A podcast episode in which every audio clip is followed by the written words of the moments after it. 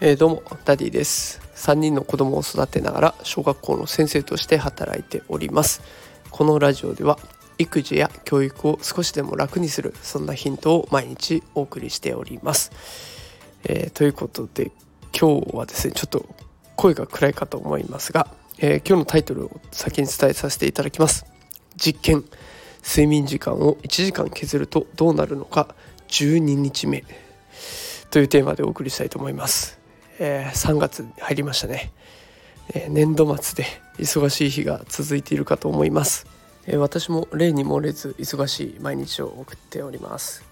でそんな中ですね。だいぶ前に睡眠時間を1時間削るとどうなるのかということで実験を開始しましたっていう放送をしました、えーと、簡単に説明すると、まあ、この仕事が忙しいシーズンに入ってはいるものの成人に必要な睡眠時間っていうのは7時間から9時間だというふうに言われています。で私もこの忙しいシーズンの前は7時間睡眠っていうのを確保していました。だけどこのままでは仕事が間に合わないと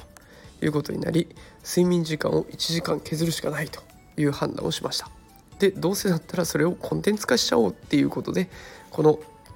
実験の過程を皆さんと皆さんに共有しているというような状況です。ということで今実験12日目に入りました、まあ、この声を聞いていただければわかると思うんですけれども、えー、非常に疲れが溜まっております。もう家に帰ってもイライラが止まらず仕事のことが常に頭にある感じですね、まあ、あれもやってないなこれもやってないなと常に頭にあってでしかも睡眠時間削っているので眠い。そうすると集中できない。そうすると仕事が遅くなる。っていうもうこのなんか悪い悪循環にイライラしてしまってまた遅くなる。仕事が遅くなると。もうちゃんと寝た方が早く終わってたんじゃないかなと。12日間もやる必要なかったんじゃないかなって正直思いました。なのでもうそろそろちゃんと寝ようかというふうに思います。あのぜひね皆さんも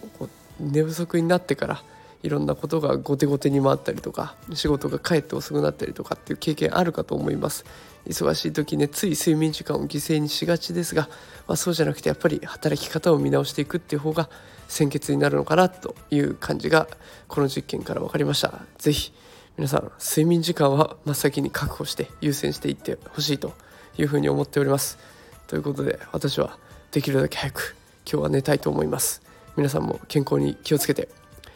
花粉もいっぱい飛んでますので、えー、体調管理気をつけてやっていきましょう。それでは今日も最後まで聞いてくださってありがとうございました。また明日会いましょう。それではおやすみなさい。